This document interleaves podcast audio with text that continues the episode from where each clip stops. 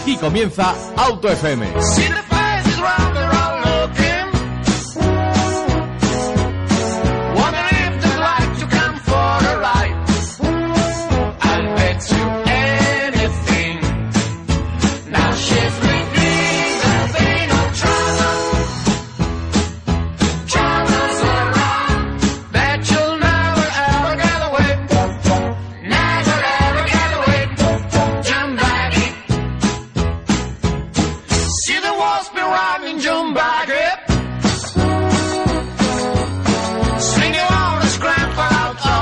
Bienvenidos a Cope Madrid Sur, bienvenidos a Auto FM, bienvenidos al 89.7 de la FM, bienvenidos al programa del motor donde, como siempre te decimos, no tienes que ser sonámbulo.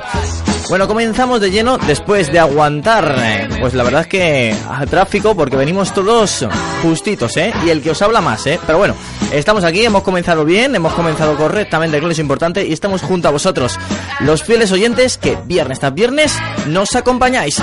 Bueno, os presento a la mesa que hoy nos acompaña. Bienvenido Enrique. Hola, buenas tardes.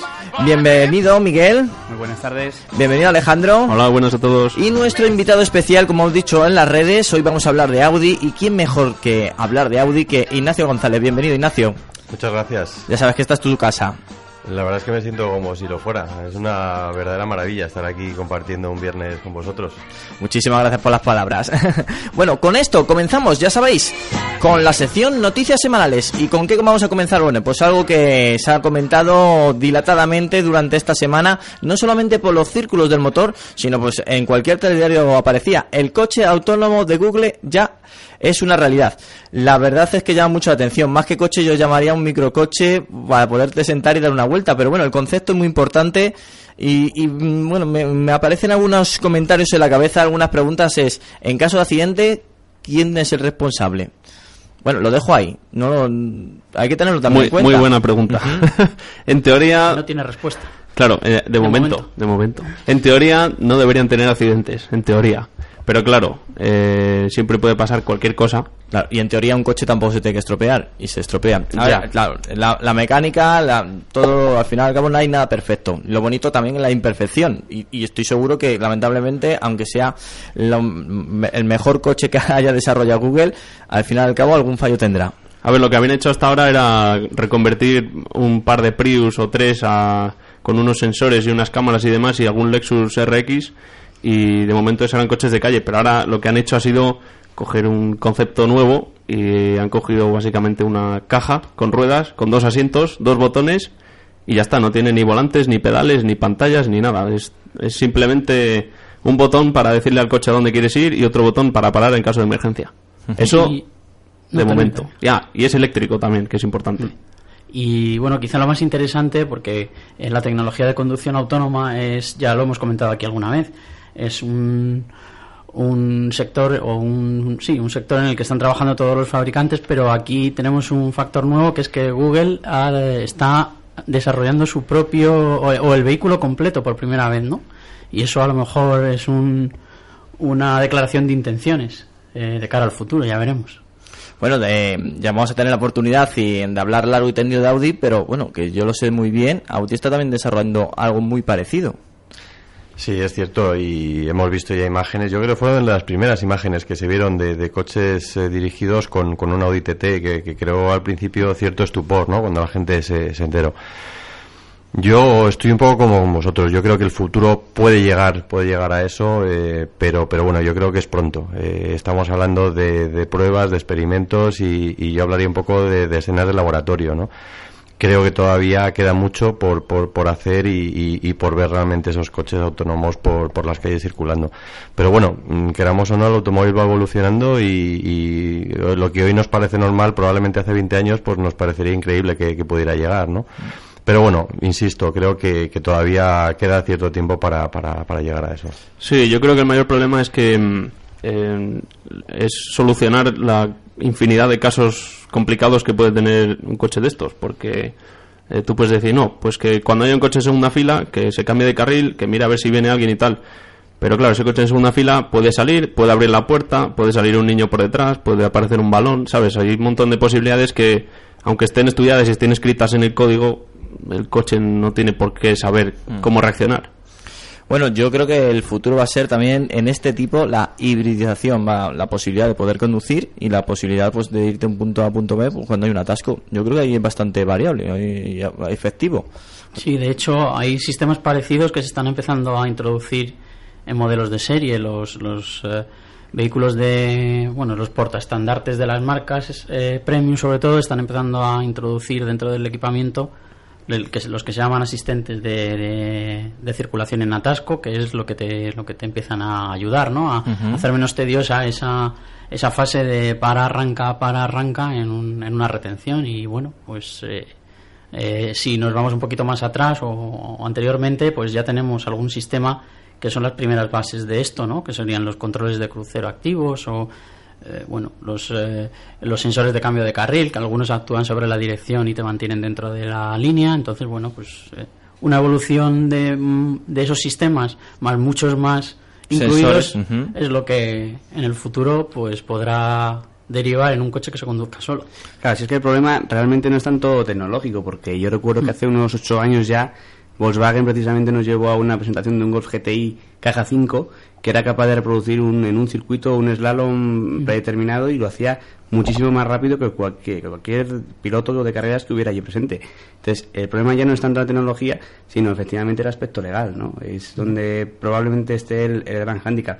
A mí me han contado, yo no, no lo he visto, que un compañero de profesión eh, no hace mucho con un Passat de CC, de los anteriores, que como sabéis tiene eh, un sistema que eh, no, es- no es ya solo que cuando tú te cambias de carril involuntariamente, cuando lee la, la línea de la carretera, no es que te avise, sino que encima es, es capaz de corregir levemente sobre la dirección para, para, para colocarte en, el, en el carril, ¿no? Entonces, bueno, según esta teoría, el susodicho bajó desde el puerto de Somosierra hasta el circuito del Jarama con el control de velocidad adaptativo y eh, engañando al sistema poniendo una goma desde la leva del volante del cambio al mando del limpiaparabrisas y fue capaz de pasar sin tocar ni los pedales ni el volante desde el puerto de Somosierra hasta el circuito del Jarama, sin tocar nada. Que son unos cuantos kilómetros, Cuando llegaba Pero esto, esto con la carretera cerrada, ¿no? Para hacer la prueba. Sí, más o menos. Vale. Entonces el coche iba rebotando de lado a lado en los carriles, pin, Pero no se pin, salía. pin, y no se salía. Y fue capaz de bajar hasta allí. Luego parece ser que había unas obras en la zona del Jarama y entonces ya tuvo que tomar los mandos él, obviamente, y evitar qué tal, pero... pero Y esto es, es de hace a lo mejor unos 4 o 5 años, que la tecnología está ahí con los avances que hay ahora más todavía como para que pueda ser así el problema que nos vamos a encontrar siempre pues es lo que hablamos no Eh, problemas de pues, eh, de seguros de qué pasa en caso de accidente de quién es el responsable de va a ser el problema grave Eh, Ahí aparte yo creo un componente también emocional importante, ¿no? el, el- el placer y el disfrute de conducción. Entonces yo, yo creo que esa es la parte fundamental. Eh, hay mm, los que verdaderamente nos gusta este mundo disfrutamos conduciendo. Y, y como decía antes Enrique, eh, ahora mismo, por ejemplo, Audi, las, las últimas pruebas que ha estado haciendo y que podemos ver vídeos también, son efectivamente eh, conducciones dirigidas en momentos de, de atasco. Verdaderamente donde hay un señor que va a ir a la oficina y efectivamente entra en la ciudad y se encuentra en atasco, con lo cual este señor en ese momento decide leerse el periódico, porque Sí, realmente digamos- estás mirando Claro. ahí qué, qué pasa al, al señor de al lado. Digamos en la parte más aburrida de la conducción. Pero yo, yo creo que, que- que ahí efectivamente tiene que haber una parte Sí. híbrida que, que permita seguir siendo uno el dueño de, de- de la conducción, ¿no? Opino igual que tú, Nacho, y espero que sea así. Al menos de momento. Por lo menos, veremos. porque, mm, hombre, no vería yo un Audi TT que no pudiese escoger los mandos, ¿eh?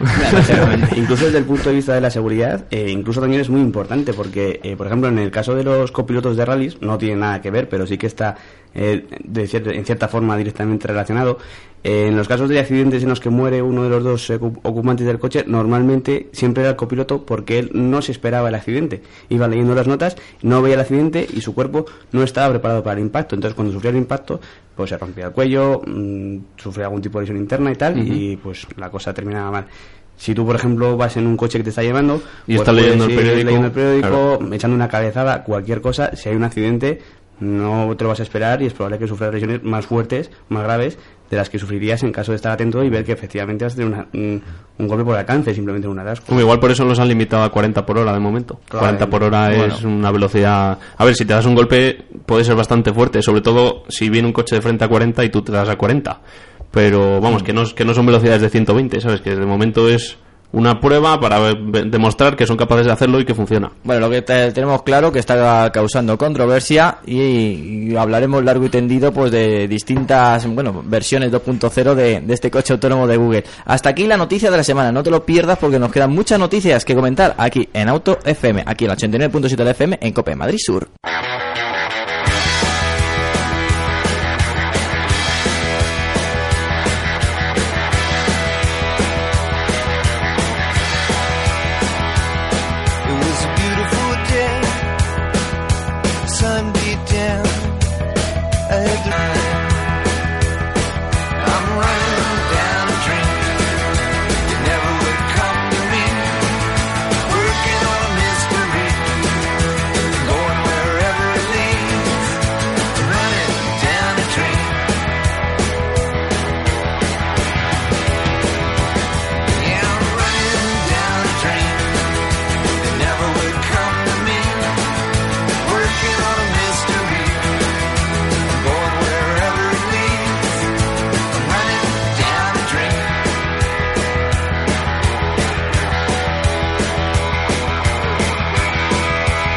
Bueno, seguimos en Cope Madrid Sur, seguimos en la 89.7 de la FM y seguimos eh, relatándote, presentándote las últimas noticias del motor que han surgido esta semana. Y ahora nos vamos con una presentación, bueno, una presentación entre comillas, el Volkswagen GTI Roadster del mundo virtual al mundo real. Pues sí, la has escuchado bien, ¿eh?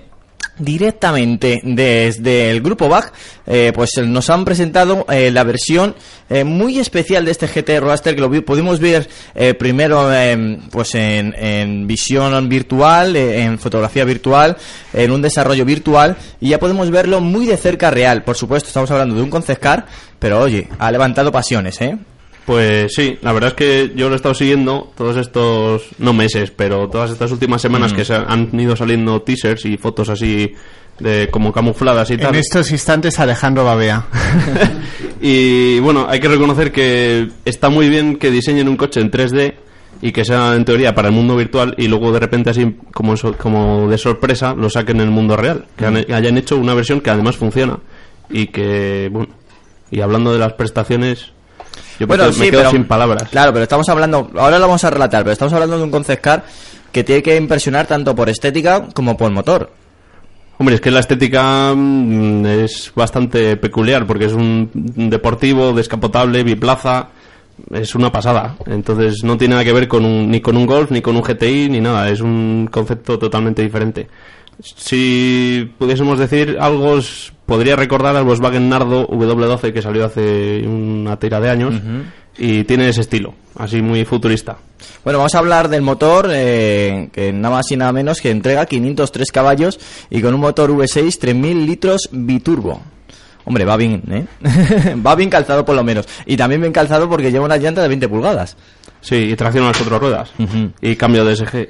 Y vamos, que lo tiene todo. Y, y eso, se, se ha presentado en el, en el evento este que comentamos el otro día, junto con el Audi A3 Club Sport 4, Mm. en el Wortes en, en Austria. Y Que Ignacio te está mirando de reojo. Sí, es que es un evento que a mí me gustaría ir algún día porque es para los fans del grupo Volkswagen y siempre las propias marcas presentan algo. Y en este caso Volkswagen ha ido con este coche y Audi fue con el Club Sport 4, con el A3 de 525 Hay caballos. hay que decir que Alejandro es fan, fan, fan de póster, ¿eh? O sea, del grupo BAG es fan, fan, fan de póster. Bueno, de todas maneras, eh, estéticamente es muy, se puede denominar brutal, eh, nos ha gustado mucho. El motor, bueno, eh, hablar de un V6 3000 litros biturbo actualmente también impresiona, teniendo ahora mismo el downside, pero bueno, eh, la llanta de 20 pulgadas ya es para rematar el conjunto. Pues sí, y sobre todo algo que hay que destacar es el peso, 1420 kilos. Muy importante. que es poco más de lo que pesa un Golf GTI actual. Entonces conseguir esas prestaciones y ese motor y tal, y esa transmisión en un coche de 1400 kilos es destacable. Y luego, pues, estará disponible en el Gran Turismo para jugar, así simplemente, Sí. de- gratuitamente, por supuesto. Para quien no se lo pueda permitir. Y sin Sí. problemas de consumo de carburante. Nada, sin problemas de ninguno. Ni, ni de gastar rueda. Así que estamos deseando poder probarlo, aunque sea en el mundo virtual. Bueno, lo, seguro que lo probaremos en el mundo virtual. eh, me parece muy bien, eh, muy positivo estos desarrollos, por lo menos eh, eh, para que nuestra imaginación vuele y adelante con todos los concescar que al final y al cabo eh, nos enseñan la patita, nos enseñan el primer ojo de lo que se va a desarrollar en futuro en las marcas. Claro, eso es. La idea es que esto es un adelanto de lo que podrá mostrar la marca de aquí a unos años. Bueno, bueno, estaremos muy atentos. Y ahora nos vamos con Audi. Eh, el Audi A3, el 1400 TFSI, ahora también Ultra, una denominación muy especial. ¿Por qué? Porque, hombre, eh, un motor eh, de 150 caballos con un consumo homologado de apenas 4,7 litros está francamente bien, ¿eh? Enhorabuena, Ignacio, porque esto no es fácil. Sí, la verdad es que yo creo que, que este es el camino. Eh, últimamente estamos hablar- hab- oyendo hablar mucho de, de electrificación, hibridización, pero, pero yo creo que, al motor de combustión le, queda mucho tiempo por, por delante, ¿no? Y, y Audi ha cogido una, una manera, bajo el lema de menos es más, de, de- de crear una, una tecnología ultra que, que vaya aligerando los, los vehículos y que, y que de alguna manera pues los eh, este tipo de consumos y emisiones de CO2 pues se, se vayan reduciendo paulatinamente.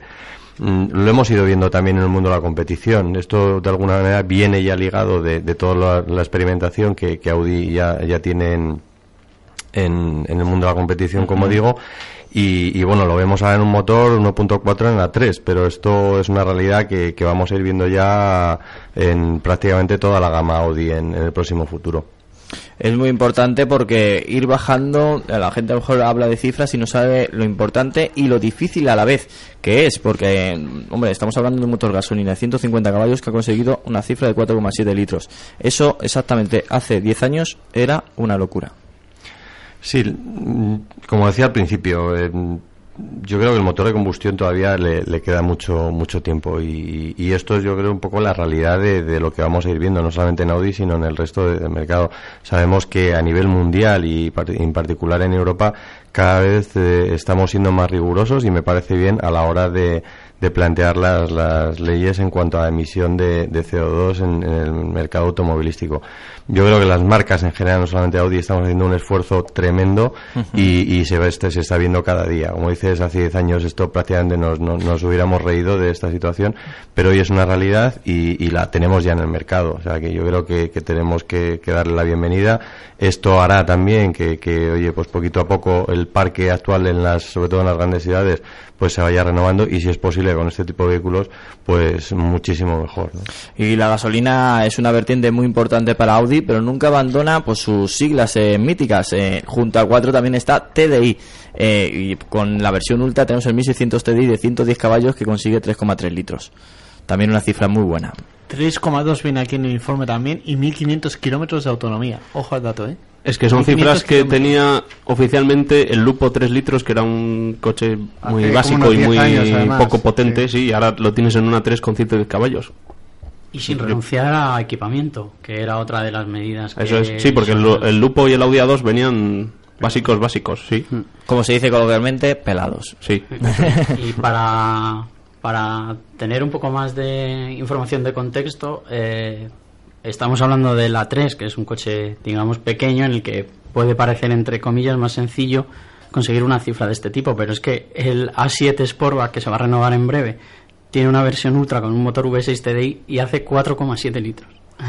¿Cuánto ha pasado desde el- aquel lanzamiento del Lupo 3 litros? 15. Sí, yo le 16 decía años, o sea, Sí. por ahí, por Podemos ahí. calcular que dentro de ese tiempo, si efectivamente, como con toda probabilidad va a pasar el motor de combustión, no se ha extinguido de las carreteras, vamos a tener una versión, una motorización del grupo Volkswagen que en determinadas carrocerías pueda consumir un litro a los 100 kilómetros. Es que es la es- última eso cifra que global. dices de un litro era el objetivo que tenía Fer- Ferdinand Piech hace unos 10 años. De hecho, llegaron a desarrollar un prototipo. Quiero decir, el, el XL1, pero Eso es. eh, Pero para el coche- eso de sí. 15, Eh, 16 Sí, probablemente el años, de la misma XL1 manera de, el- el XL1 de hoy probablemente sea el Lupo de hace 15 años. Y dentro de otros 15 estaríamos hablando de que efectivamente pero habrá que, una que nos parecía hace tiempo una cosa muy lejana y es que está ahí, es que estamos hablando por ejemplo de otra de las marcas hermanas del grupo Bach, Porsche haciendo el 918 si no me equivoco y consumiendo 3, litros y pico, ¿no? Una Sí. cosa así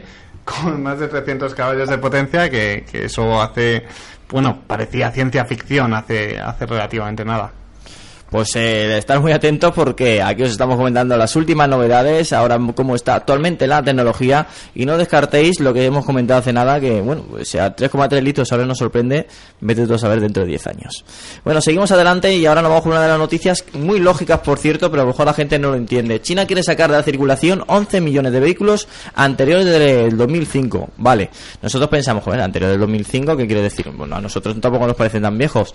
Eh, ahí viene sobre todo por el sistema que tiene China de, bueno, antes del 2005 la producción que tenía de coches que pues eran coches anticuados con motores de combustión muy antiguos. Refurbished, como dicen los ingleses. O Ah, sea, Sí, re- reutilizados, traídos de versiones europeas o americanas de hace Que podíamos ver 20 un que Sí, eso sí. hasta hace poco. Dicho de otro modo, los coches de hace nueve años de China son los coches de hace 15, 20 años Y más, de y Europa más, y más, y.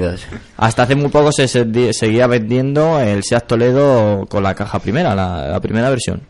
Para que nos hagamos una idea de cómo estaba hace muy poco el mercado chino. Eso sí, ha evolucionado también mucho, ¿eh? El Opel Frontera también fue un caso famoso que lo... Los Citroën ZX. Sí. Sí, el. ZX, pero versión tres volúmenes que aquí en Europa no se vendió. Y eran los taxis. Sí, sí, sí. Es que en, en China lo curioso es que es un poco como Estados Unidos de que no le gustan los coches hatchback, ¿no? Como dicen los ingleses, o sea, los coches recortados de Sí. culo, sin maletero separado. Entonces ellos a todos los coches europeos normalmente le añaden ese tercer volumen. Pero es un mercado tan heterogéneo que podemos ver coches como los que estamos mencionando y luego ver uno de los mercados principales también de Audi.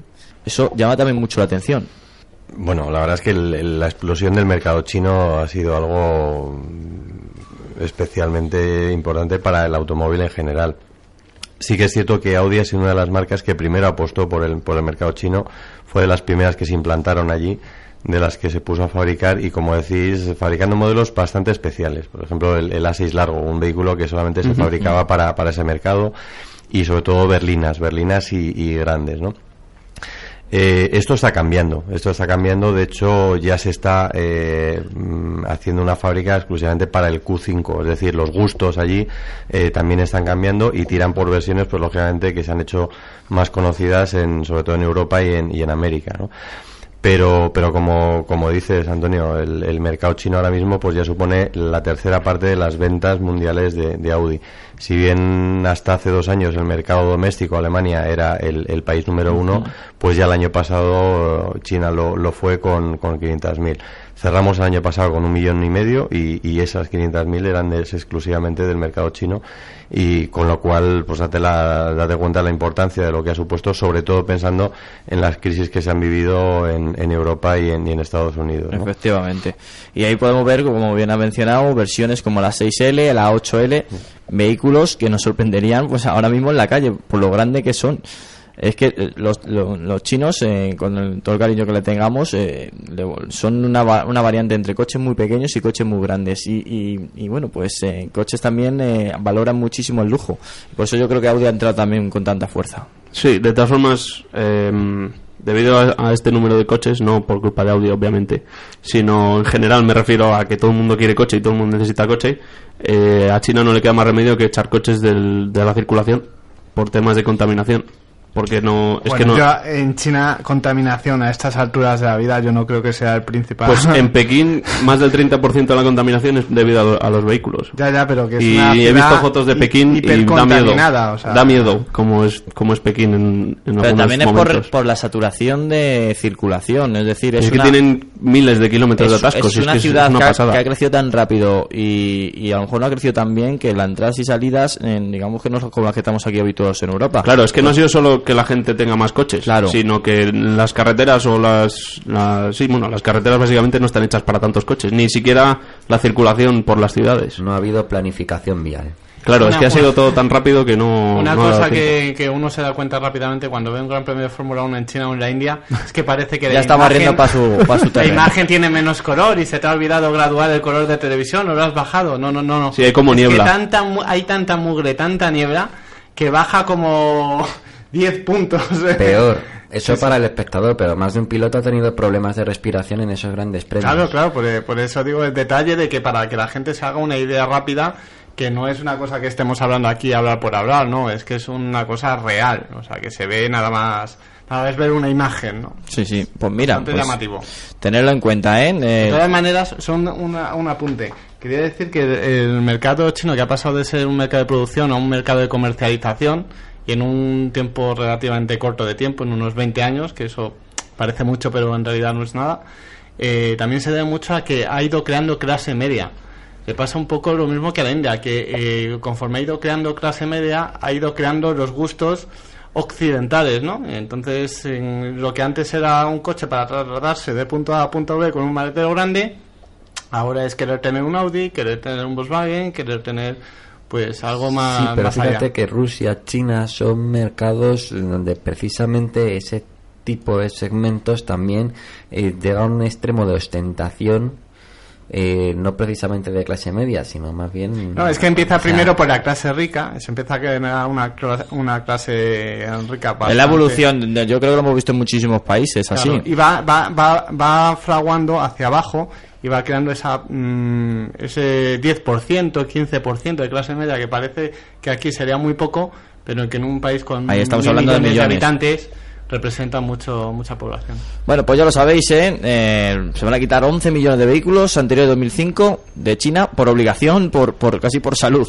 Y ahora nos vamos con una de esas noticias que ah, nos ha seguido sorprendiendo por, por todos los que hemos seguido el fútbol al ver que pues comenzaban la venta de los 500 primeros Mustang en la final de la Champions League. Pues bien, eh, solamente ha durado 30 segundos. Ahora bien, ahora comenzamos. Eh, ¿Estos 30 segundos serán reales o simplemente han sido para dar bombo al Ford Mustang y gracias a esto estamos comentando esta noticia? Nosotros lo estamos comentando, muchísima gente también la ha comentado. Sí, y lo, lo pusimos en, en la web en su día. Entonces, eh, ¿realmente se han vendido 500 Mustang en Europa? Hombre, eh, las cifras de reservas hablan de 9.300, de los cuales solo han podido entregar 500 porque eran los que había. Pero, no sé, yo creo que sí, porque eso era una edición especial. Entonces la creo gente... que, que vendieron 10 y el resto los dejaron para flotas. No, Pues pero no sé, habría que preguntarle a Ford, a ver qué nos son- dice. Yo, no, lo, no lo digo por, porque son coches tan, tan prestacionales y, y tan especiales que bueno, tener un pedido tan alto como el que has nombrado mm, es difícil, ¿eh? Hombre, Sí, lo que pasa más- es que el Mustang al final es un coche muy mítico, ¿no? Que tiene un peso... eh, yo creo que es un coche muy... muy eh, la persona que se compra un Mustang sabe lo que es un Mustang y probablemente quiera un Mustang a toda costa y no le abres de otra cosa, ¿no? O de otra cosa que no sea muy diferente. Es como el que se compra un Dodge Challenger o un Chevrolet Camaro. Tú te puedes vivir en el coche, te puede gustar más o menos como periodista, pero si eres un apasionado de ese tipo de coches... Pues como si te gusta un Mitsubishi Evo o un Subaru Impreza STI o cualquier cosa de estas. Sí, el, el mito pesa la de- Efectivamente. Entonces, mm, es probable que en toda Europa haya tantas peticiones. Yo Hombre, creo que sí, Puede ser perfectamente. Ah, porque sí, claro. tened en cuenta que este coche no se vendía en Europa oficialmente, Bueno, hasta hace llegó a- poco. se llegó a vender, lo que pasa es que no... Sí, la versión Bullet, nada más, ¿no? Bueno, ni eso.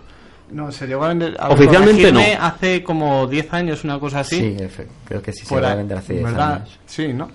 Y porque yo lo veía en los concesionarios, lo que pasa es que no a, a niveles de, de marca generalista ni como una gran apuesta, era algo más bien exótico porque Ford traía aquí, pero no era una apuesta como la que ahora posiblemente esté haciendo. Bueno, le han dado también el toque One Ford, que es un Ford para todo el mundo. Ha- Han introducido motorizaciones eh, con gusto más europeo, como el De cuatro 2300, cilindros. claro. Eso es. Entonces, Ah, hay un pues, detalle, hay un detalle que no se debe pasar por alto, yo creo, y es que tanto el caso del Mustang como el caso del Corvette, veréis que no llevan el símbolo de, de la marca en el frontal. O sea, tú ves el Corvette, por lo menos actual, lo decidieron cambiar hace como 6, 7 años por lo menos, y ves que aparece la doble banderita, y ves al Mustang y aparece el, El caballo, caballo. Mm. pero no aparece el símbolo de Ford. No, no pone Ford por ningún sitio. Es, o sea, es por una manera un poco de diferenciar, aunque están dentro de la marca y se pronuncia como H, pero Ed Corvette y Ford Mustang, es una manera de eh, poner el lado premium a un vehículo que si tuviera el logo de Ford delante o si tuviera el logo de Chevrolet delante, perdería varios enteros en la percepción de marca. No es la única marca que lo hace. Pudimos ver en el Salón del Automóvil de Madrid el Hyundai Genesis, donde la- el símbolo Hyundai no apareció en ningún lado. ¿Ves? Son, son detalles, es- mm, son chorraditas, pero que a fin de cuentas hace que tú, a la hora de decirte entre comprar el coche o no, pues tengas un plus de valoración, por decir, no voy a llevar un Ford, voy a llevar un Mustang. Pues mira, pues un buen, un buen toque. La- Sí, sí, es que es así. Un buen análisis. bueno, ahora sí que sí, eh, una breve pausa y seguimos con el especial de Audi. No te lo pierdas, ¿eh? El 89.7 de la FM en Cope, Madrid Sur.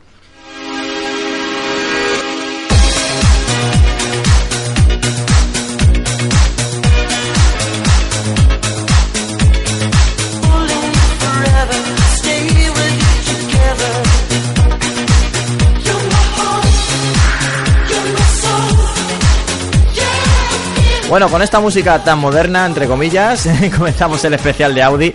Y bueno, pues eh, como lo has escuchado, tenemos a Ignacio González, director de comunicación de Audi en España, y vamos a hacer un breve repaso pues a, esta marca que, bueno, como tenemos aquí en la mesa, eh, pues tiene muchos seguidores. Eh, hace poco, lo comentamos aquí, hubo pues un- una variante muy especial del Audi A1, uno de los coches que, por cierto, vamos antes de entrar en la vertiente deportiva, poco a poco ha entrado de lleno. Es más, ahora mismo el producto A1 en Audi es muy importante.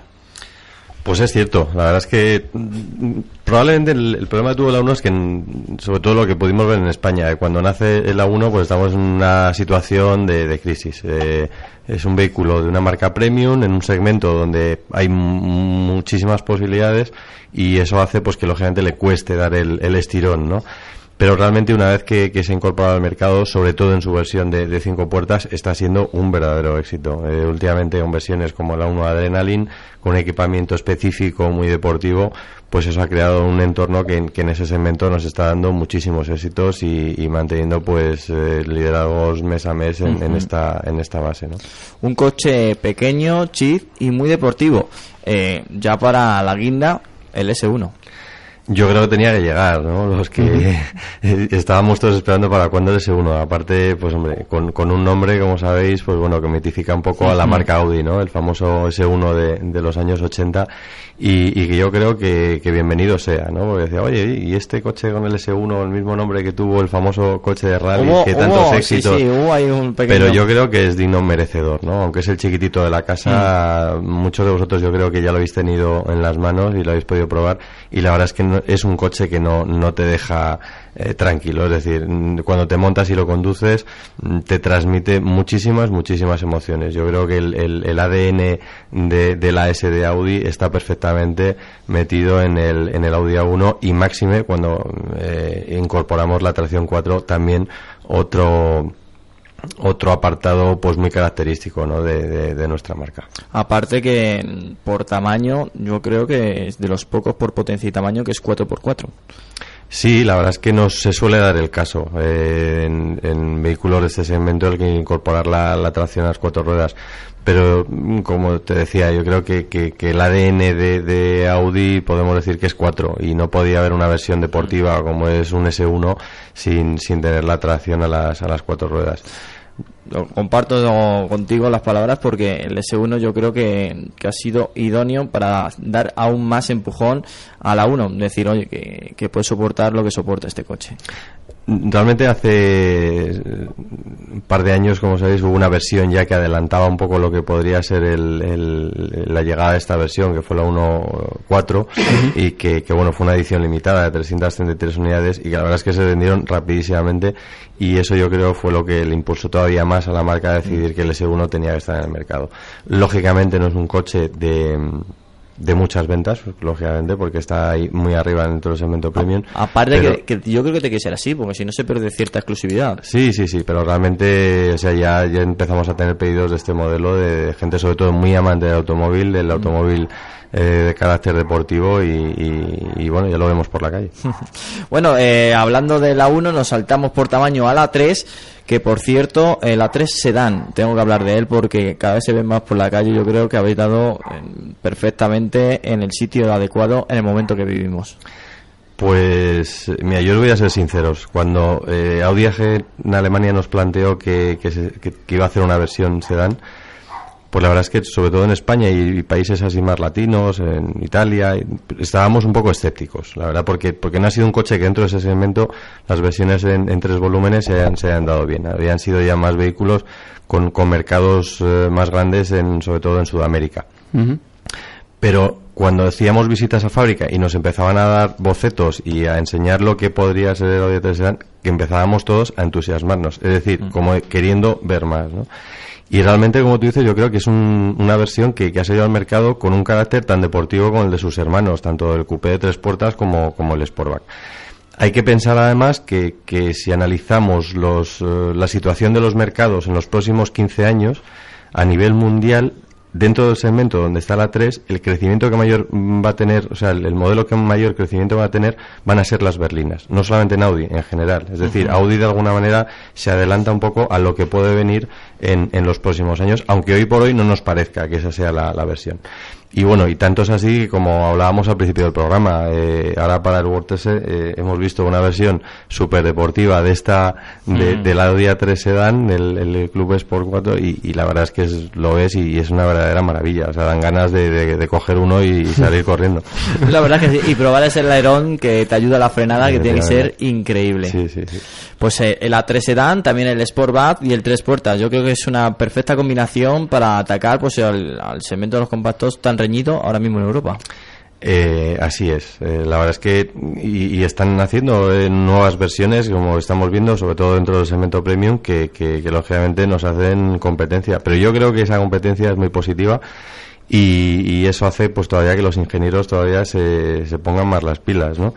Pero estamos muy contentos. La verdad es que la 3, eh, con el cambio de última generación, aparentemente creo que lo hablamos ya el año pasado, si era diferente, si no, si cambiaba mucho con respecto Sí. a su antecesor. Por dentro no se enamora, ¿eh? Por dentro, Pero, pero bueno, la realidad es que el mercado está ahí y, y España es uno de los países a nivel mundial que más crecimiento ha tenido en ventas con la nueva versión del, del Audi A3, tanto en su versión tres puertas, como digo, con el, como el Sportback, con lo cual... Importantes datos, ¿eh? Sí, sí, sí. Yo quería comentar una cosa de la 3 y es que el nuevo Cabrio, el nuevo A3 Cabrio, antes estaba basado en el tres puertas y ahora está basado en el sedán, o sea, es un coche bastante más grande, más amplio y además hace que sea que tenga una figura más estilizada. Antes parecía un compacto sin techo como el Golf GTI descapotable, pero ahora parece más un coupé descapotable, ¿sabéis lo que quiero decir, no? Sí, sí, sí. Que antes era un compacto sin techo y ahora es más como una berlina sin techo, más como un coupé. Y que me gusta mucho, vamos. Aparte las cotas de habitabilidad también han, han mejorado. Que es Claro, decir, por supuesto. ya es un coche que puedes, puedes disfrutarlo no solamente los fines de semana. Ujú. Sí, yo creo, eh, podríamos decir que es el hermano mayor del, del A3 Cabrio, ¿no? Que Eso es. teníamos anteriormente. O sea, de por sí los, los, todas las versiones descapotables tienen un, un- no sé, una, una pasión especial de, de- de conducción, ¿no? O sea, son, son coches que, que ya simplemente por el mero hecho de ser descapotables, eh, todo el mundo le apetece conducirlo.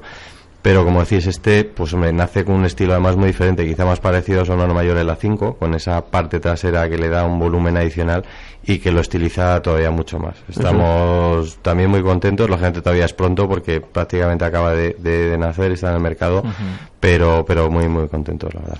Bueno, vamos a hablar de la berlina más famosa de Audi. El- estamos hablando del Audi A4. Eh, es un- es líder en su segmento, aparte eh, también es referente en su segmento, pero mm, llegan ciertos rumores que le toca el cambio. Pues hombre, efectivamente, todo, todos los coches tienen su ciclo de vida y al, y al A4 le, le toca. Sí es cierto, todavía no lo vamos a ver en el año 2014, será un, año- eh, será un vehículo que, que ya nazca en el, en el año 2015. Eh, como a vosotros os lo cuento todo, yo he visto ya, he visto ya un, un boceto, no, yo creo que no es definitivo, lo, lo último que vimos en, en la fábrica, pero bueno, ya sí que representa lo que es la, la nueva generación del, del A4.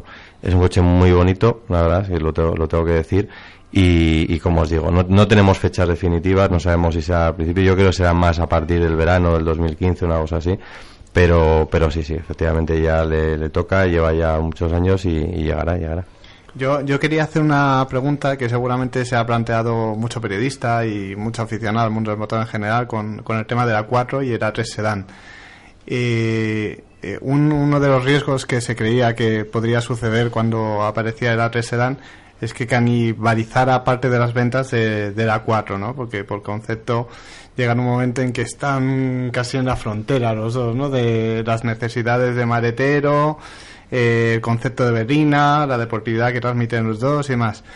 A nivel, bueno, dentro de lo que lleváis vendido de, ambos coches de coexistencia, de ambos coches, ¿habéis notado que hay esa canibalización o los públicos de ambos están bien definidos y no se no tienen nada que ver uno con el otro? Mm, A ver, canibalización la va a haber siempre. En el momento que tú metes un modelo eh, que se asemeja o que se acerca más a, tanto por encima como por debajo, al final siempre tienes clientes que, que toman una decisión hacia un lado hacia otro. Pero yo creo que ha sido positivo eh, por, por varias cosas. Una, eh, lógicamente, con, en una situación de crisis como la que hemos vivido, pues todo el automóvil en general ha habido un efecto downsizing, es decir, tanto a nivel particular como a nivel eh, flotas. Entonces, ¿qué es lo que ocurre? Pues que antes a lo mejor un cliente por un poquito más pasaba del mercado generalista al mercado premium y el A4 era el vehículo de entrada a ese mercado premium. Y, y en este caso, pues hombre, ahora mismo le pones un escalón un poquito más cerca, es decir, que es el A3 Sedan. En, en, en habitabilidad y en cotas, si nos vamos al, al A4 que, que teníamos en los años 90, pues prácticamente tienes el mismo vehículo. Lo que Claro, pasa es que, que todos es han ido creciendo. Lo ¿no? que todo el mundo se plantea, dice, el A3 de sedán de ahora es el equivalente a la 4 de antes y el A4 de, a- de ahora es el Es el equivalente a la A6, 6 ¿no? de antes. Entonces es un poco... Y, y eso es lo que ha creado. Y luego, por otro lado, también te encuentras con clientes que a lo mejor hasta son clientes de la marca, que, que bueno, pues por necesidades en el pasado han tenido una 4 o hasta una 6, y que a lo mejor ahora es un matrimonio mucho más mayor, que ya no depende de tener que llevar hijos, etcétera, etcétera, y que perfectamente es muy válida la opción de una 3 sedán, ¿no? O sea, sigues manteniendo al cliente dentro de la marca, pero le das otra opción para, para poderse mantener. Es importante porque ah, en cuanto más variedad, pues más públicos acoges también. Y bueno, pues a lo mejor algunos sí que se ha, en vez de elegir a la 4, ha ido a la 3, pero posiblemente muchos de los públicos que, a lo mejor no hubiera pensado tener un Audi, gracias a esta 3 Sedan, pues ha acercado, le ha gustado y está disfrutando de un Audi, que también es importante.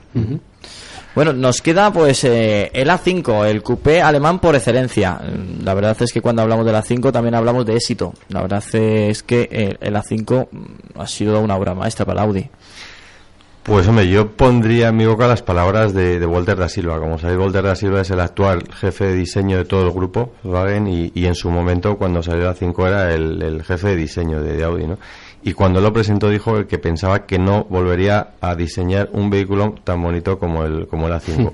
Yo siempre lo digo y es que creo que es así. O sea, realmente el A5 ha cubierto dentro de ese segmento pues pues una necesidad sobre todo de ese cliente que, que quería tener un coche dentro de la gama premium pero quizá buscaba más un elemento diferenciador en el aspecto deportivo es decir si, si no eres eh, más tradicional y te gustan las berlinas pues con el A5 has encontrado el coche perfecto y no solamente con el tres puertas sino que también tienes la opción del Sportback con las cinco puertas que te da ese juego adicional, ¿no? Es decir, tienes un coche de representación, un vehículo, eh, pues como puede ser el A4, pero con esa, esa forma de, de coupé que quizá te da ese algo más, ¿no? O que te identificas quizá más con tu estilo de, de- de vida, por decirlo así.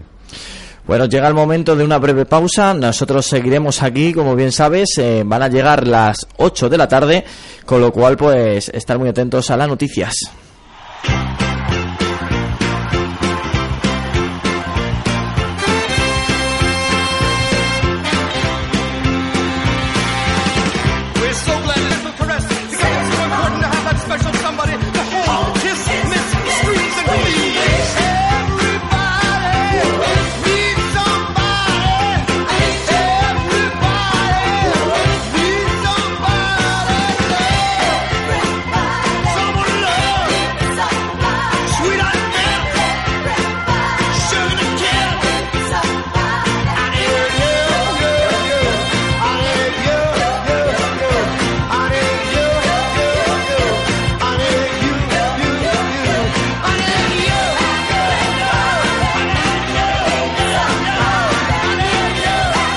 Bueno, no hemos terminado con Audi, todavía nos quedan muchos modelos y muchas variantes eh, que nombrar y, bueno, comentar aquí en Auto FM, aquí en copenmadridsur.es y aquí en la 89.7. Bueno, la, lo que íbamos, eh, nos habíamos quedado con A6, la gran berlina, que por cierto, en ella podemos encontrar eh, versiones tanto híbridas, all-road y deportivas como el S6 y el RS6. Con el, con el A6 al final, pues es un, un complejo, una compleja berlina donde habéis podido representar toda la tecnología que tenéis en Audi. Sí, quizá, a ver, el, el A6 eh, junto con el A4 han sido las versiones quizá más importantes para la marca en los últimos años. Lógicamente ha ido, ha ido creciendo mucho la gama pero, pero a nosotros eh, realmente nos ayuda mucho, sobre todo en España, la imagen que, que dio en su momento el, el A6. Es un vehículo que se integró muy bien, tanto a nivel particular como también como vehículo de empresa y, y sobre todo, como decías, es decir, esa carrocería en todas las versiones, tanto en Berlina, Avan, las versiones All-Road, las versiones S y RS, han hecho que, que posibilitemos abrir mucho más el abanico hacia, hacia una mayor cantidad de, de clientes. Cuando hablamos de la 6 también eh, pues eh, comentamos la, la hibridización. Eh, Audi también ha entrado de lleno en esta tecnología y bueno, pues eh, creo que, que una de las berlinas también muy a tener en cuenta por tamaño y por la tecnología híbrida. Sí, la verdad es que mm, queda todavía por hacer. O sea, el, el primer paso de Audi ha sido en las versiones híbridas, que como bien comentas, eh, lo tenemos en la versión A6, en el Q5 actualmente y en el, en el A8. ¿no? El siguiente paso para Audi es con, la tecnología de Tron. ¿no? Nosotros pensamos que, que la electrificación del vehículo al 100% todavía le queda mucho por llegar y, y la tecnología de Tron será la que en un principio este año se haga en la versión A3 y, y paulatinamente también en otras en otras versiones que irá llegando pues, tanto a la 4 como a la 6, a la 8 y, y futuros modelos. Hasta en los sub llegarán las, las versiones de Tron, ¿no? Pero bueno, es cierto que hoy por hoy el, el A6 ha sido uno de los que se eligió en su momento para, para vender la, la versión híbrida y, y, hombre, eh, cuesta, o sea, no, no son vehículos que todavía la gente tenga, yo creo, la conciencia y, y aunque hemos vendido bastantes unidades, tanto la versión A6 sobre todo como en el Q5, pero, pero creo que todavía esa conciencia queda, queda mucho por hacer. También lo pones difíciles, ¿eh? porque con las cifras que hemos mencionado antes también de consumo, tienes que hacer muchas cuentas. Sobre todo por eso yo creo. Como he dicho antes, eh, yo creo que soy de los plenamente convencidos que los motores de combustión todavía les queda mucho y, y aunque estos lo son, pero bueno, mm, yo creo que la gente todavía tiene que probarlos. eh, es algo que todavía queda un poco así. Lógicamente tienes que pagar más dinero, eso también lo tenemos que tener en cuenta. Y, y, hombre, no estamos en los mejores momentos para exigir todavía el pagar más dinero para comprar un coche. ¿no? Bueno, es el momento de hablar de uno de los gran turismos eh, de Audi, eh, el A7 Sportback, que por cierto ha recibido hace poco un restyling. Eh, ha incluido las luces matriz LED, eh, novedad mundial, modificaciones en parachoques, motores, equipamiento novedoso. El A7 ahora mismo está en plena juventud. Pues sí, la verdad es que sí. Yo el otro día lo comentaba sinceramente, digo, yo es que ha sufrido un, restyling, pero, pero yo creo que no hacía ni falta, ¿no? Es que el, el A7 es un coche que nació tan bonito que, que yo creo que, se adelantó también un poquito a- al tiempo y, y- y, bueno, a ver, todos los coches necesitan en un momento determinado un cambio y, y para estar un poco ahí con respecto a la competencia. Pero, pero sí que es cierto, o sea, no podemos hablar de, de grandes cifras, lógicamente son vehículos ya que están en unos segmentos donde, donde las ventas no son ni mucho menos como la de la 3, pero que sí nos crean una imagen muy positiva para, para lo que es el resto de la marca en, en España. El A7 lo es, eh, igual que antes hablaba del A5, pues nos ha pasado lo mismo, el A7 también es un, un vehículo que dentro de su segmento, pues bueno, hay gente que quizás se identifica más con berlinas de lujo y se va más directamente hacia el A6 y el A8, pero hay gente que dentro de las necesidades que tiene de espacio, pues prefiere un vehículo más polivalente y con ese carácter deportivo que, tiene el, Audi A7. La verdad es que una marca que hace gran coupés, berlinas, compacto y también se ha especializado pues en bueno, una de las gamas que más eh, de moda está. Estamos hablando de los SUV. Y tenemos el Q3, el Q5, el Q7. Audi está cogiendo todo. Bueno, dicen por allí que dentro de poco un Q4 y un Q6. Sí, la verdad es que Audi, si recordáis, fue de las marcas premium que, que más tarde entró al mercado de los sub, cuando, cuando otros fabricantes ya estaban ahí. Pero bueno, yo creo que, que entró con un golpe de efecto, ¿no? Con, Entró fuerte. Con, con el Q7 siempre lo recordamos. Realmente, por ejemplo, el, el Q7 fue uno de los coches que, mm, sin tener todavía, sin haberlo presentado, eh, teníamos en, en España prácticamente más de mil y pico pedidos de clientes con señalizados y, y no habían visto el vehículo. O sea, fue una gran revolución ese, ese vehículo. Y igualmente nos pasó con la entrada del Q5 y posteriormente con el, con el Q3. Todavía queda mucho, efectivamente. Ya hemos anunciado oficialmente que el Q1 es una realidad, que se fabricará en el año 2016 en, en la factoría de, de Ingolstadt. Y efectivamente, todo apunta a que queda hueco dentro de, de estas, de estas versiones para que lleguen los subpares a, a- a Audi, ¿no? Eh, se está dando el, el Q4, se está dando el Q6 y hasta podría anunciaros que hasta se habla hasta del Q8, ¿no? O sea que, que Más grande todavía que el Q7. no, pero bueno, sí diferente. A lo Ah. mejor son versiones que pueden estar en tamaños similares, pero que eh, sean diferentes. Otro enfoque quizás. Sí, Sí, más tipo Q7 efectivamente. Coupé o algo así, ¿no? Entonces, eso es una realidad. De hecho, pues, bueno, habréis visto las- los últimos ensayos que, que se han estado presentando en los últimos salones, eh, que, que, bueno, eh, aunque se han hecho sobre la base del, del TT, pero que de alguna manera sí que marcan la pauta de lo que puede ser el futuro de los, de los sub. Eh, Audi, yo creo que cada vez más está haciendo un esfuerzo en separar lo que son las, las- la clave de imagen de lo que son las versiones AS y las versiones QS y, y esto va a hacer pues efectivamente que, que el mercado como estamos viendo pues cada vez tira más hacia este tipo de, de versiones y que tengan cabida por supuesto entre, entre las que tenemos ahora mismo Eh, has nombrado hace nada el Audi TT renovado. La verdad es que la esencia del Audi TT lo veremos poquito a poquito en toda la gama Audi. Sí, la verdad es que, bueno, cuando hablamos de TT yo creo que, que de alguna manera, hombre, no, yo no me atrevería a hablar ya de un mito porque lógicamente lleva poquito tiempo, ¿no? Eh, pero, pero sí que es cierto que de alguna manera para Audi eh, sí que lo es internamente un mito. Es decir, es un vehículo que cuando nació en el año, cuando se presentó en el 96 y ya salió al mercado en el año 98, pues de alguna manera rompía todas las normas de, de concepto de diseño que, que había establecidas en ese momento, ¿no?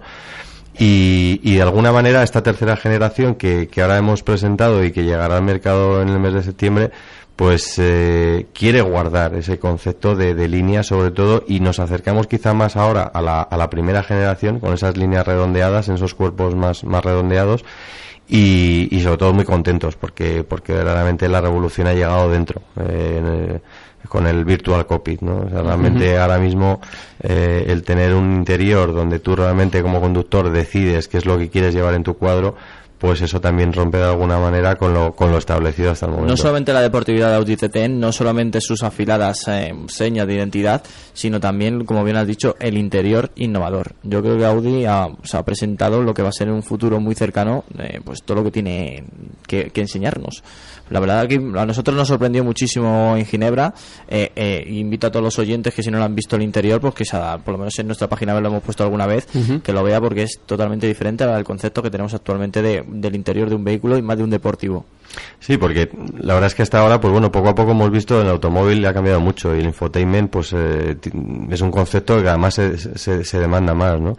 La- las pantallas internas hemos visto que cada vez han ido creciendo de, de pulgadas, pero bueno, lo que pretende Audi de alguna manera es que tú tampoco mm, Te pierdas el, efectivamente el concepto de la conducción y que realmente toda esa información la puedas tener dentro del cuadro, con lo cual pues hombre, hasta ahora mm, nos hemos acostumbrado a ver agujas de verdad en el cuenta revoluciones y ahora lo que vamos a ver es un cuadro totalmente digital que nos va a permitir pues eh, jugar con eso, es decir, oye, pues yo quiero hacer una conducción normal, pues mantengo mi cuenta revoluciones, mi velocímetro, pero a su vez a lo mejor si tengo conectado al navegador pues quiero tener un mapa de mucho mayor tamaño que me ocupe todo el cuadro y además pues empequeñecer esa parte de, de revoluciones o de velocidad que me permita tener las dos cosas a la vista la verdad es que, que sí que esto es el es el inicio y todas las versiones que veamos a partir de ahora de lanzamientos nuevos de Audi pues ya incorporarán este este virtual cockpit Bueno, hablando de deportivo, no podemos olvidarnos del R8. La verdad es que es un buen embajador para Audi.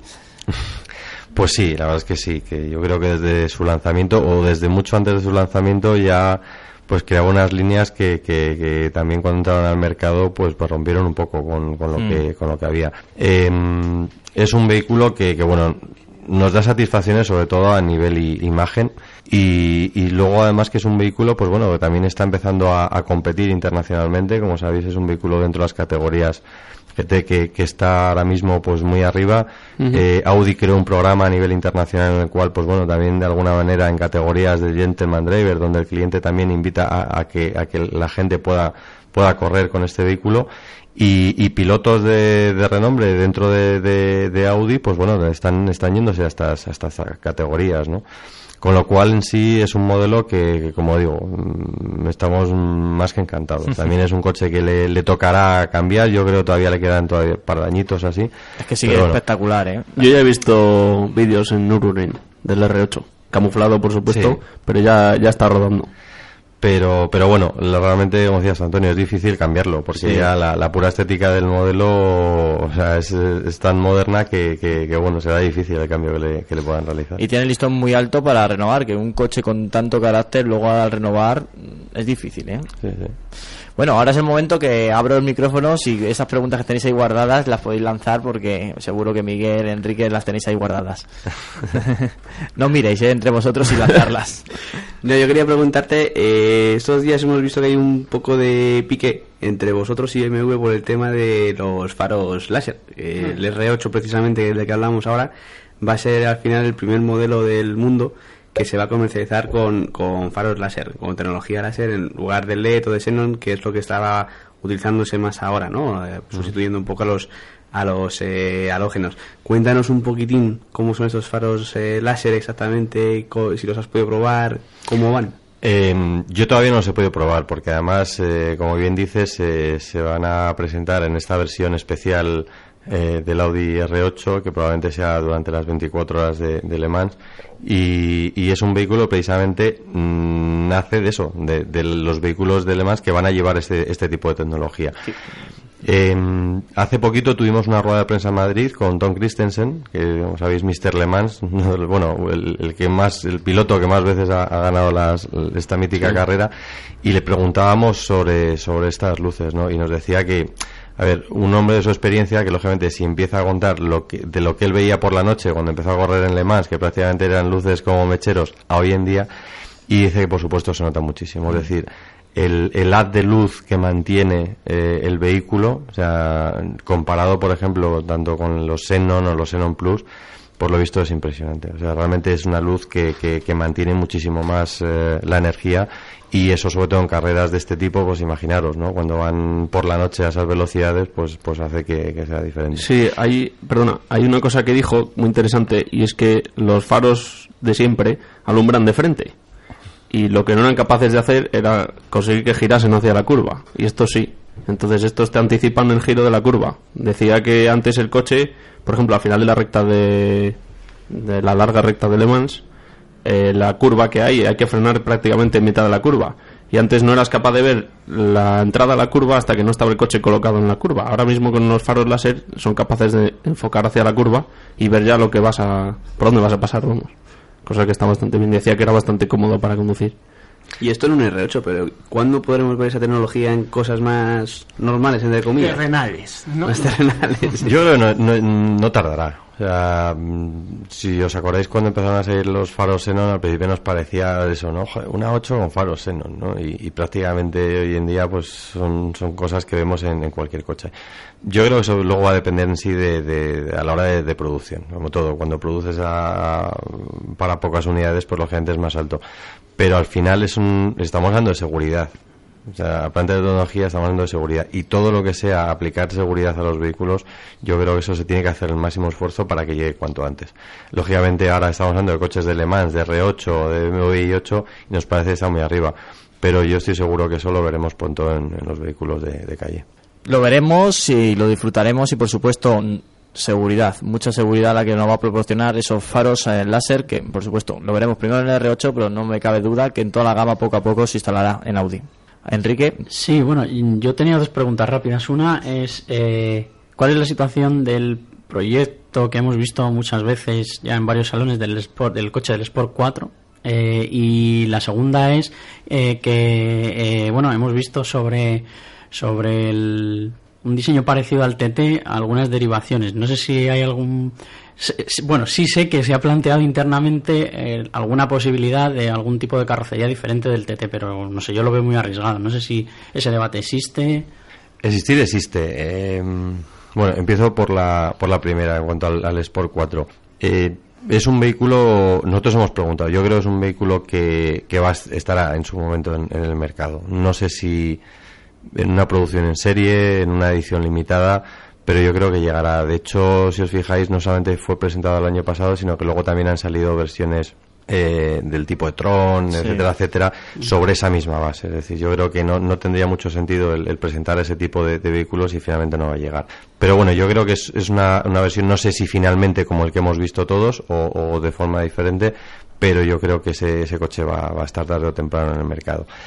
Y mm, en cuanto, en cuanto a la, la parte que comentas del TT, yo han sido dos versiones, y si os fijáis que han salido una en dos puertas, otra en, cuatro puertas, y el mismo Dr. Hagenberg dijo que, que bueno, que, que esto podría ser la, la base de futuro para, ¿por qué no?, con el, con el Audi TT. En el fondo yo creo que se ha utilizado la base del nuevo ITT también para hablar de líneas de futuro de lo que pueden ser los Qs. Es decir, no, no mantengamos la, la mirada puesta en el, en el TT, que podría ser sobre esa base de carrocerías, uno medía 420, el otro creo 439, el de cinco puertas, pero podrían ser un poco la base de los futuros Qs o de la imagen de futuros Qs de, de la marca. Yo, yo quería hacer una pregunta. Desde hace tiempo en las redes sociales se lleva hablando de una versión por debajo del R8, una especie de R6, para, para acercar un poco más, algo por encima del TT y por debajo del R8. Eh, ¿Se sabe algo de, de todo ello o es algo que está ahí para cuando haya una mejor oportunidad para sacarlo? Eh, Audi lo desmintió en un principio porque efectivamente fueron tales los rumores que Audi lo, lo desmintió. Eh, a ver, yo creo que el tiempo podría llegar, o sea, podría haber un, un vehículo que encajara dentro de la gama deportiva por debajo del, del R8. Eh, vemos versiones como marcas competitivas como Porsche y marcas deportivos que han ido haciendo versiones Claro, más, porque más hacia McLaren, abajo. por ¿no? ejemplo, ha sacado uno ahora Claro. del, del P1, una versión rebajada también, para competir con Porsche y, y Es la pregunta es... Eh, yo, yo creo que, es, que, que puede llegar. A ver, probablemente no, no hemos vivido los últimos años los mejores tiempos para Mm. hacer planteamientos de lanzar vehículos en- de esas categorías al mercado cuando... nicho, cuando- ¿no? Efectivamente, ¿no? Pero bueno, yo creo que una vez que el vehículo se recupere y vamos a una, una tónica más normal a la que teníamos antes, es perfectamente válido que, que un vehículo de esas características ocupe, ocupe una posición en el mercado. Yo quería comentar una cosa y es que hace, un- hace unos días ha empezado a salir a la luz una especie de prototipo de un RS5 diésel con un compresor eléctrico que, bueno, que por lo visto elimina todo tipo de lag que tienen los motores turbo. Entonces consigue unas prestaciones aún mejores que las del RS5 gasolina. Estoy hablando de un diésel, esto solo pasa con el grupo Bach. Es que es un R5, es, es un RS5 diésel y es curioso porque el tema de los turbos eléctricos parece ser, o los compresores eléctricos en este caso, parece ser que funcionan y muy bien además. Entonces no sé, esto a ver, llegará a producción de aquí a un tiempo, pero no sé, estaría bien poderlo probar, poder ver o poder, no sé. Mm, No hay nada oficial. Yo, mm, es que con vosotros soy muy sincero. Eh, eh, yo 24, agradece. 24 horas tratando de, de saber con alguien de Audi AC si, si es algo oficial para, para poderlo realmente eh, poner encima de la mesa, ¿no? Lo que sí es cierto es que todos los fabricantes a nivel mundial se están haciendo verdaderos esfuerzos en hablar de la tecnología del mañana. Como he dicho al principio, la electrificación pura yo creo que nadie al 100% hoy en día apuesta por ella. Aunque ya veamos coches eléctricos, pero bueno, sabemos lo que son las, las pilas, el, el componente eh, que supone de peso, las autonomías, etcétera, etcétera. O sea, no, no, no podemos pensar en coches que, que no permitan realmente hacer una conducción como la que hacemos habitual y que tengamos una autonomía que nos permita en cada momento decidir cuál es nuestro, nuestro destino, ¿no? Y, y sobre esa base pues pues está trabajando. Entonces este aunque ya digo que no es oficial porque porque llevo 24 horas detrás de Audi para que me confirme algo pero estoy seguro que, que son cosas que, que van a llegar, van Hombre, a me llegar parece y, que se, idea- y- y que se están trabajando en eso para, para buscar efectivamente eficiencias y, y posibilidades para el futuro. Me parece una idea buenísima, porque eliminas todas las desventajas que tiene un motor turbo con este sistema. Bueno, pues yo creo que hemos hecho un magnífico especial de Audi. eh, Espera, eh, yo quería comentar una cosa. vale, vale, pues hasta a punto, ¿eh? Le, Le Mans. No, no, no, que- espera, espérate, Ah, espera, no te ah, no te eso luego, vale, sí. vale, No, perdón, no, perdón, perdón. Todo, todo tiene su justificación de... Ahora lo iba- le puede la pasar. Claro, sí, le puede, le puede. Todo- ahora lo iba a comentar. Vale, vale, vale. Dame un segundo. Perdón. Bueno, yo creo que esta tarde, una vez más, el eslogan de Audi se ha demostrado, la vanguardia de la técnica. Eh, no hemos hablado de Le Mans porque nos lo estamos guardando para hacer un programa especial el próximo viernes, donde vamos a tener a los tres protagonistas, las tres marcas más importantes, aquí juntas y vamos a dialogar amigablemente de lo que pueda suceder en, eh, en Le Mans. Por eso no hemos tocado nada Nah, era, pa- era un adelanto simplemente. Nah, nah. Yo os puedo asegurar que será amigable porque además eh, tengo un gran cariño tanto a José Antonio como a Enrique de, de las marcas competidoras de, de Porsche y Toyota. Y tanto es así, os digo, que el, el fin de semana de Le Mans hemos organizado entre las tres marcas una, una barbacoa ahí en Le Mans eh, para juntarnos todos. O sea que amigable, imaginaos que aunque haya, yo creo lo bonito de esta competición es que la rivalidad está en la pista. Y, pero fuera de ella, fuera de ella, como ya os he dicho, de hecho, vamos, podría ser el eslogan de más. La rivalidad está en la pista. Porque Yo el ambiente fuera de la pista es estupendo. es magnífico. Y, y fuera de las competitividades ultra. Y este eh, va a ser el año además de la, de la rivalidad auténtica, ¿no? Sí, Después sí, de una ¿no? década tres marcas, de eh, dominio de los tres marcas aros, importantes y Porsche volviendo además, que era como su casa fuerte natural. este año ya en Sí, sí, sí. resistencia. Y Audi ganando todo. Claro, y Audi te va a decir, oye, que yo os llevo ganando todo año tras año, que a mí aquí Tres va a marcas seguir, ¿eh? potentes en Le Mans, yo creo, en el MP1, yo creo que hace mucho tiempo que no se veía con esta capacidad para, para pegar ¿no? la sorpresa, ¿no? Unos por, por ya tener el bagaje técnico y, Y experiencia. el presupuesto para, para retaros y vosotros porque sois los dominadores de la categoría así, con, con clara diferencia. Yo no os tengo que decir quién quiero que gane, creo que está bastante claro. Pero creo que para el amante Pero de... ¿Cuál de los coches? Ah, ah, ¿Cuál de, lo- de Bueno. las combinaciones de pilotos? Bueno, a ver, Con Jenny ya no es yo, posible. yo creo con que con que veamos los cuatro aros entrando eh, en el primero, a mí con eso me vale, ¿no? Eh, pero, como iba a decir, para, para los amantes de, de la competición de- del automovilismo, creo que es, que es bueno el que haya más marcas que, que se incorporen a este tipo de competiciones. Sí. Quizá en España todavía nos falta un poquito para nosotros, yo los que estamos aquí todos eh, hoy en, en el estudio, mm, sabemos que ocurre en Le Mans, pero no todo el mundo. Y el otro día nos decía Tom Christensen también en la, en la rueda de prensa que el año pasado en la gala de la FIA, pues el propio Fernando Alonso no dejaba de hacerle fotos al, al Audi, ¿no? Y de comentar lo bonito que era. Es decir, mm, y, y- y por eso digo que, que les incorporen más marcas, pues al final para el espectador, pues hombre, crea que, que- que haya más emoción y que, que haya más gente que esté pendiente de la carrera. Y va a dar el banderazo de salida. Sí, En- señor, por primera sea, vez, efectivamente.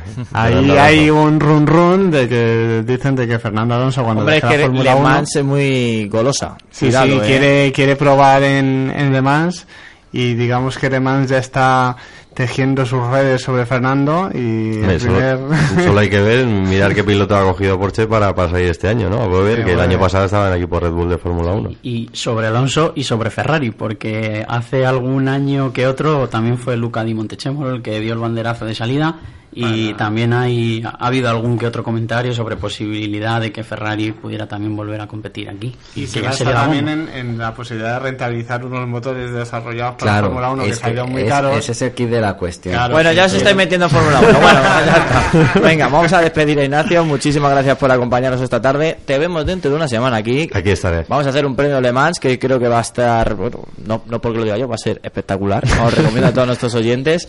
Y que bueno, pues eh, todas las novedades que presente Audi y, y todo lo que veamos por ahí que se pueda comentar, lo comentaremos, eh, divulgaremos a nuestros oyentes sobre Audi. Y bueno, que muchísimas gracias por acompañarnos. A vosotros, es un placer estar en vuestra casa y, y espero repetir. Bueno, aunque sea la semana que viene vuelvo, pero otro día también espero repetir, ¿eh? Hecho. Muchas gracias. la tarde amanece un nuevo día ya no te hablas con casi nadie por culpa ay de tu melancolía dicen que son tus colegas los que te llevan por la mala vida pero es que tú eres la oveja negra y que tú solito te lías, vas a trancar y a barrancar. Sales de tu portería porque últimamente ya no se te levanta. Porque te has hecho una porquería, porque te me apareces como los fantasmas. Con una mala melodía, las palabras se te atrancan. Si te registra la policía, por lo menos reconoce cuál es tu fuente de energía.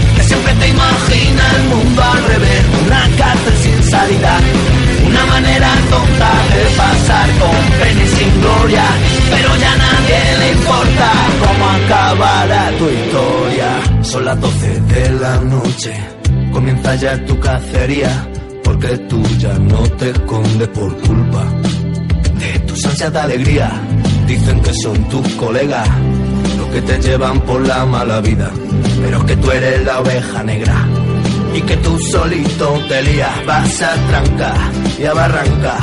Sales de tu portería porque últimamente ya no se te levanta, porque te has hecho una porquería, porque te me apareces como los fantasmas. Como una mala melodía, las palabras se te atrancan. Si te registra la policía, por lo menos reconoce cuál es tu fuente de energía.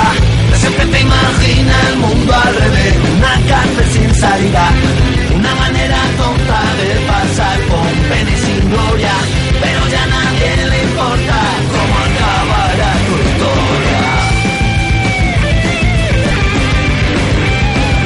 Bueno, nos vamos a ir con la Fórmula 1, nos vamos a ir con Juan Ávila, pero antes de eso, yo siempre lo digo, hay que escuchar, pues, por lo menos para recordar cómo sonaba la Fórmula 1. Un segundo, un segundo y comenzamos.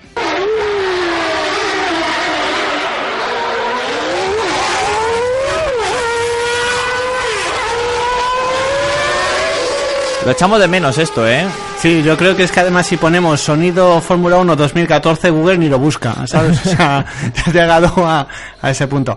No, eh, tenemos una semana muy, muy proclive en noticias y, entre otras cosas, pues lo típico, por la carrera en Mónaco, por todo lo que sucede allí, por todas las noticias que han saltado después, pues eh, como el estado de forma de Vettel, el estado de forma de Raikkonen versus Alonso, eh, las quejas de Hamilton, eh, las palabras de Jace Allison diciendo que, darán otro paso en Canadá y las mismas palabras de Alonso diciendo que esperan que para Canadá la cosa vaya mejor.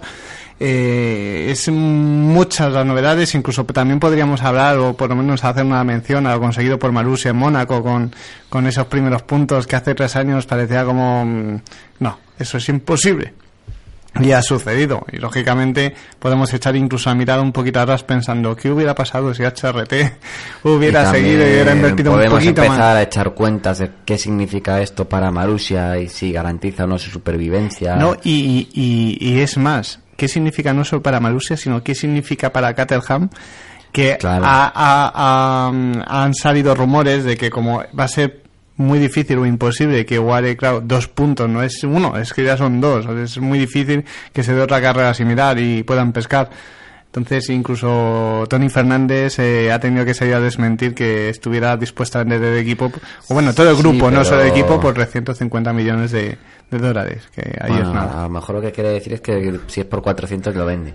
sí, ¿no? Quiero decir, él, él al principio del año eh, De- fue muy claro, sí, de- Eh, no estamos aquí para volar alrededor del mundo y acabar últimos. Quiere, quiere mezclarse con los equipos de medio y si no ve claros progresos, lo dijo, que, que salía porque estar por estar no le interesaba, que quería competir realmente.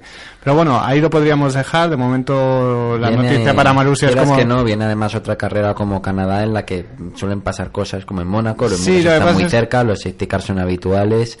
Y... Últimamente no hemos tenido esas posibilidades, que siempre se confiaba en Mónaco, Canadá, Spa como grandes circuitos para dar la campanada.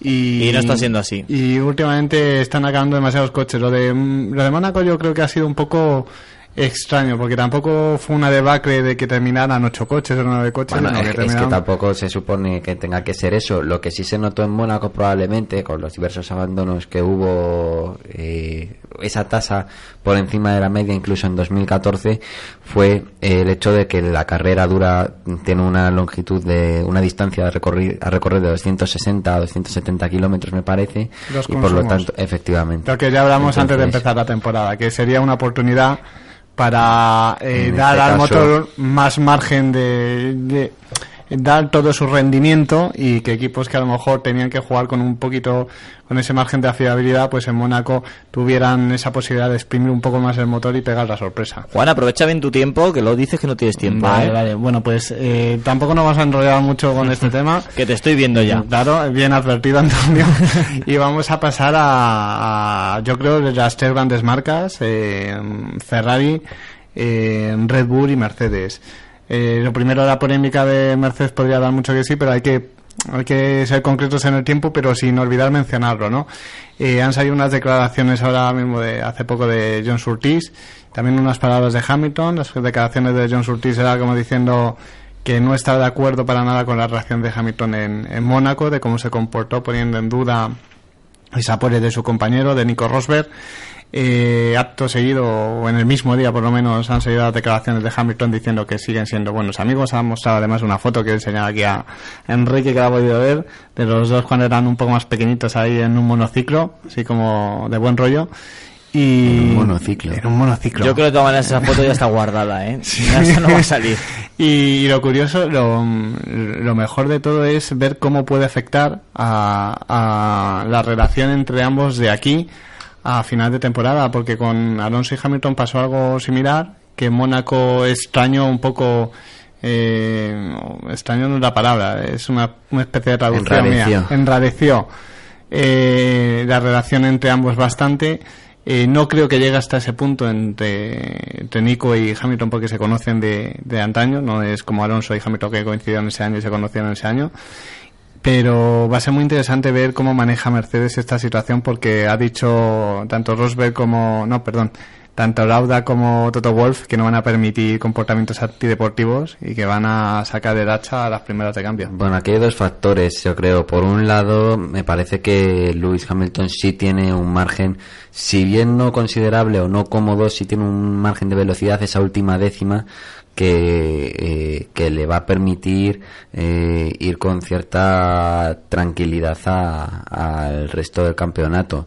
Ahora bien, como empiecen las guerras psicológicas, Claro. eh, temo que ahí Hamilton pierda los papeles. Porque Claro, es porque mucho es- más latino que Rosberg. Eso y lo es, es lo que ha es- demostrado en el Gran Premio de Mónaco. Eso es, que es un piloto que es muy fogoso, que es espectacular en pista, pero que te imaginas haciendo algo parecido a lo de Maldonado, entre comillas, y a Rosberg no te lo imaginas. Entonces va a haber, va a haber quién, va a haber que ver cómo, cómo llevan esa situación ambos. Me confirma Antonio, tenemos a Julio presencia al otro lado de la línea. Julio, Hola, buenas noches. eh, hola, buenas noches. Estamos hablando de- del tema de la semana, ¿no? Eh, de Hamilton y Rosberg, de cómo puede afectar la situación a partir de Mónaco. Eh, John Surtees ha dicho que no, no está de acuerdo en cómo reaccionó Hamilton durante ese fin de semana. Rosberg, bueno, eh, Hamilton ha dicho que siguen siendo buenos amigos, que, todo está hablado y demás. Y estamos hablando de cómo les podría afectar. Eso, eh, también te quería adelantar de, lo de Raikkonen y Alonso, que ha salido también más a decir que, mm, que no le extraña la situación, que él ya eh, batió a Kimi en 2008 y en 2009 hasta su accidente estaba por delante de él, que además estadísticamente es cierto, por puntos y por poles. Y, son dos, eh, dos guerras que junto con la de Vettel un poco inesperada con Ricciardo ponen la salsa a un campeonato que al principio pa- parece como muy determinado y puede tener sus, sus momentos de gloria, ¿no? Yo, eh, por puntos, eh, lo de Rosberg y lo de Hamilton, cuando lo vi por primera vez me pareció que, que Rosberg se pasa de frenada. Pero sí que es verdad que viendo la onboard, a mí me deja ya muchas dudas. En la onboard hace, cuando sale del bache, eh, yo creo que no hace, no es un gesto natural lo que hace con el volante. No hace todo lo posible. No, mm, y ya te digo, viéndolo en directo me pareció que sí que se pasaba de frenar y es cierto que hay una blocada, hay una blocada, pero luego cuando veis la onboard... Y en otras mí- vueltas, yo creo recordar eh, viendo Mónaco que sí le vi yo alguna pasada de frenada también cerca de ahí, o sea que tampoco era como Perdona, para. es, que, es que lo más probable al final puede ser que en aquel momento tuviera una pasada de frenada y no hiciera realmente nada más que irse a la escapatoria una vez que vio que esa vuelta estaba arruinada. Es decir, no que no fuera una decisión premeditada como la de Schumacher en la Rascas en el La año de 2006, Schumacher yo creo que todo sino que en un momento dado vio que esa vuelta no iba a salir porque ya en esa curva, Mm. en esa frenada Se había eh, pasado. lo tenía perdido y a partir de ahí su reacción visceral de un milisegundo fue eh, provocar la bandera aquí. amarilla. Hombre, yo he visto el vídeo y no da la sensación de que frene aposta. Quiero decir, frena para la curva, Bueno, pero no bloquea luego, a el propósito. del directo parece realmente que es un error de... de Sí, y además en vez, de, en vez de irse contra el muro, Julio. en vez de irse contra el muro, busca el hueco para meter el coche. Pero yo, yo querría llevar el debate a, más que el hecho en sí de Mónaco, a cómo creéis que podría afectar eh, a la relación de ambos, si creéis que, que es un déjà vu del 2007 o que esto es todo diferente, que se conocen de mucho antes y que sabrán manejar la situación entre ambos. Bueno, parece que parece que Hamilton eh, dice que todo está bien y que y que todo vuelve a su cauce, pero yo creo que Hamilton lo conocemos ya, yo creo que esto no lo va a olvidar. Si es cierto que Rosberg lo sabe de en las telemetrías saldrá de Mercedes, lo que pasa es que no se la van a no van a hacer más más niña del árbol caído. Eso las telemetrías lo tendrán clarísimo si ha sido No, no no. lo- no las vuelve a mostrar en Twitter Hamilton, ¿verdad? Como ya ocurrió. Yo creo que se han borrado sin querer estas telemetrías, ¿eh? Sí, ¿no? Sí, eso está claro. Yo creo que si él sabe, hombre, supongo que McLaren, Toto Wolff ya le ya más o menos esta semana ha dicho que eso hay que reconducirlo de alguna forma y hoy parece que Hamilton ha puesto la primera piedra para reconducirlo, pero yo creo que eso a Hamilton no se le olvida. No lo olvida, ¿no? Nos conocemos a Hamilton, Te- eso no se le va a olvidar, seguro. Tema, tema Raikkonen Alonso, ¿cómo lo ves? Porque se ha ido más a diciendo, pues eso, que lo veía venir, que Alonso es un piloto muy fuerte, que él ya batió a Raikkonen en su momento y que a él le costaba mucho llegar al punto de, de Alonso, incluso con un coche perfecto, porque él ha dicho, con un coche imperfecto, Alonso te bate claramente, pero incluso aunque tengas el coche perfecto, también lo puede hacer. ¿Pero qué va a decir Massa si ha salido escaldado, entre comillas? Sí, pero Ah. podría, precisamente por salir escalado, podría haber dicho cualquier cosa en contra de Alonso, diciendo que G tiene eh, las riendas del equipo y que es muy difícil así, ¿no? No, bueno, no, es que, no, no, eh, no se ha ido por, esa a- rama. por ahí sí se ha ido Massa también en esas declaraciones, más adelante. Y no, pero Sí, no. Y, y de- y viene a decir precisamente lo que dijimos nosotros aquí, al poquito del fichaje de, de Kimi Raikkonen por Ferrari, que Alonso tiene un equipo ya centrado alrededor de él, que ha sabido motivar y que, y que ese ya es un punto muy fuerte. De todas maneras, el segundo siempre le pasa eso, el último en llegar. No es porque sea Raikkonen. Cualquiera que hubiera llegado hubiera tenido ese. Sí, no, hay, hay que añadir que, vamos a ver, eh, muchas veces los pilotos, no sé si estarás de acuerdo, Julio, cuando llegan con un coche ya hecho, ese coche muchas veces se ha hecho un poco a los gustos del piloto que estaba en ese la temporada anterior, ¿no? Que es que ha dado un poco las directrices a los ingenieros que va bien, va mal y, y demás. Una de las cosas que se comenta siempre del estilo de Alonso es que eh, suele ser muy agresivo, en la entrada pega el volantazo y corrige el coche y Kimi necesita más que el coche esté más equilibrado, más a su gusto. O sea, un coche mal parido, Alonso lo mete por donde sea y a Kimi le cuesta y en cambio con un coche 100% pues ambos estarían más parejos. ¿Tú cómo lo ves? Eh, Yo estoy de acuerdo en lo que dices. Es verdad que Alonso se acopla a casi todo. Bueno, a casi todo, no sé si decir a casi todo, yo creo que se acopla a todo. Pero Massa yo creo que está hablando demasiado. Más que nada porque ha quedado cuatro años por detrás de Alonso, que sí que es verdad que ahora lo está, lo está dejando en buen lugar cuando de Claro. vez en cuando le ha soltado alguna chinita. Pero es que este año va por detrás de botas en el Mundial, ¿eh? Eh, es que eso es lo que se le ha olvidado más a comentar. Claro, porque también que- viene a que decir ese que el dato. ya da las gracias a Ferrari de que le hubieran echado de equipo para aterrizar en Williams. Y la parte de, de letra pequeña que le falta más a decir es que también en Williams, con un piloto que no es doble campeón del mundo, está por detrás de él. Claro, es que por eso creo que yo creo que está hablando demasiado fuera de la pista y poco en pista. Botas 34 puntos, Massa 10 18, creo que son 18.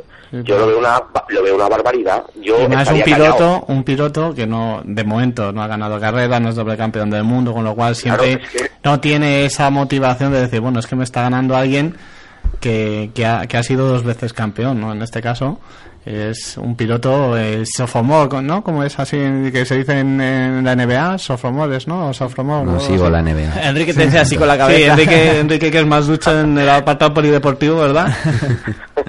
de segundo año, como se suele decir. De todas formas, eh, yo creo que Massa, independientemente de sus resultados, yo creo que se dará con un canto en los dientes por ver a Kimi Raikkonen tan casi tan lejos de Alonso. Sí, no, ya le favorece, lógicamente, Ya, ya, Lo porque- veis, lo veis, lo veis. Sí, Las derrotas de Kimi son las victorias de Massa a posteriori. Bueno, los dos últimos minutos y recopilamos. Vale, quería también hacer una mención al tema de Vettel y Ricciardo.